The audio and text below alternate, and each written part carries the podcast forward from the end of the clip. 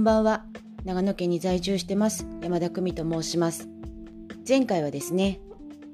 あなたの幼少期の好きなキャラクターとは？というテーマでお話をさせてもらいました。今日はですね、最近話題になってる12月22日、グレートコンジャクションとは？というテーマでお話をしていこうかなって思ってます。えー、これ聞いてくださってる方は知ってますか？このグレートコンジャクションって。私もつい1週間ぐらい前に初めて聞いたんですよ。全然知らなくて、人から、久美さん、いよいよ風の時代になりますねって言われて、ごめんなさい。風の時代って何ですか？え、今までは何だったんでしょうか？っていう本当に疑問だらけだったんですけど、まあそこでね、お話を聞いて、その後ね、家帰って聞いた、あの、調べたんですよね。なんだろうなと思って。だからいろんな方がもう、その動画とかをもう上げてて、まあ星ですよね。だから先生術の方が結構、いろんなことをね、それで載せてるらしいんですけど、まあ、簡単に言うと木星と土星が水亀座で出会うっていう特別ななんか転換期らしくそこになんか冥王星が急接近するっていうことで、まあ、3つのその星が、あの重なり合ってくるという部分でね大きな転換期を迎えるって書いてあったんですよ。でなんかそれぞれの星のまああのタイトル的なものがあるらしく冥王星がなんか破壊と再生の星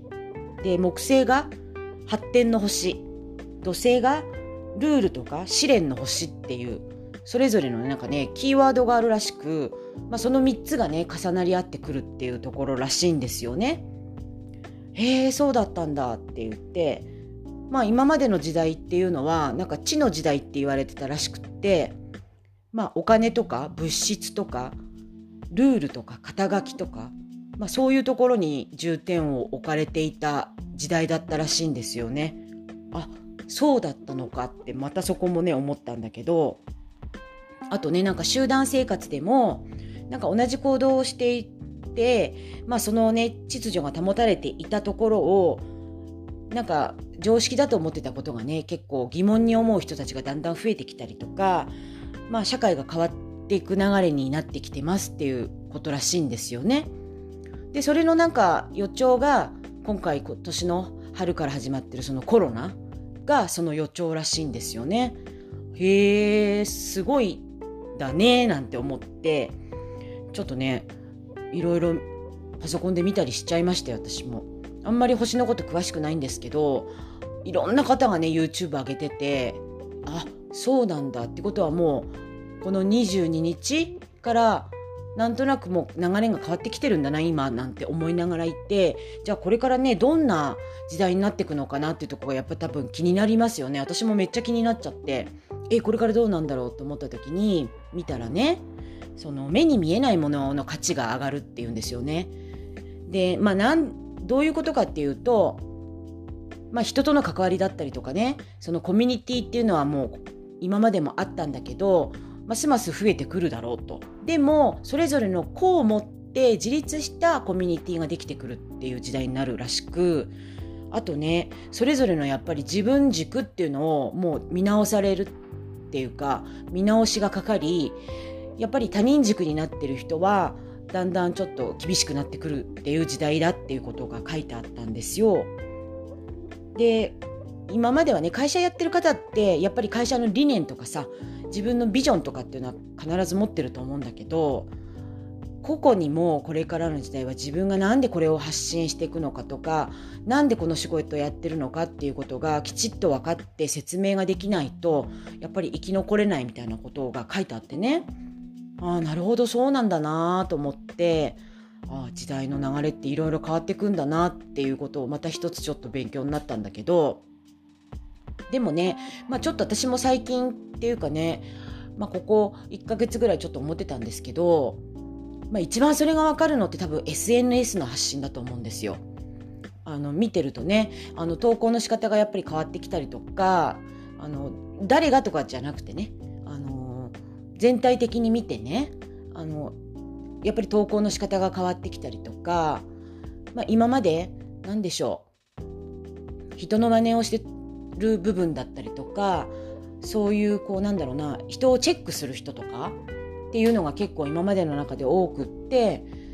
見てて自分が落ち込んじゃってまあなかなかねそういう SNS を見なくなるなんていうこともあったりしててそういうのがね結構心が動かされる部分が結構多かったと思うんですけど、まあ、これからもね多分そういうことも多々あるとは思うんですが、まあ、これからはね人のことっていうよりは自分の言葉で発信していくのが大事っていうことも書いてあったんですよね。だからあそうなんだねっていうかまあそうだろうななんて思いながらもいろいろなことをちょっとまたね感じたんですけれどもまあ私もねもともと SNS に関してはざわざわっとしたことって本当にうーんまあちょっと数える程度？ん？っていうのはまあ何回かはありましたけど初めのうちはね要はまあ打つのがめんどくさいなと思ったのね正直なところ。投稿する時間がもったいないなと思ってて。でもね今のこの時代やっぱりこれからももっともっとパソコンとか AI とかの時代が発展していくらしいんですよ。だから流れに乗っていかなきゃいけないなと思ってて。でなおかつね今年はその私もコミュニティに入らせてもらっていろんなチャレンジをさせてもらってた中で発信っていうところはねやっぱり強化をさせてもらってたので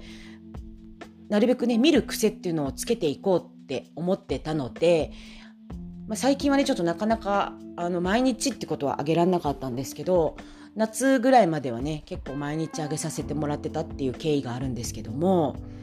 なんかね習慣にしていくっていうのはすごく大事かなと思ったんですけどその投稿の内容っていうのもねこれからの時代はやっぱり自分の気持ちだったりとか思いだったりっていうのを文章に載せてただねあの紙に書いたことを打って写すっていうかね発信するっていうんじゃなくって自分の思いっていうのをすごくやっぱり伝えていかなければいけない時代になってきてるのかなっていうことがすごくね感じました。うん、私もともと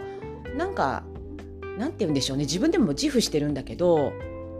なんか発信すると結構ねみんなチェックしてるらしく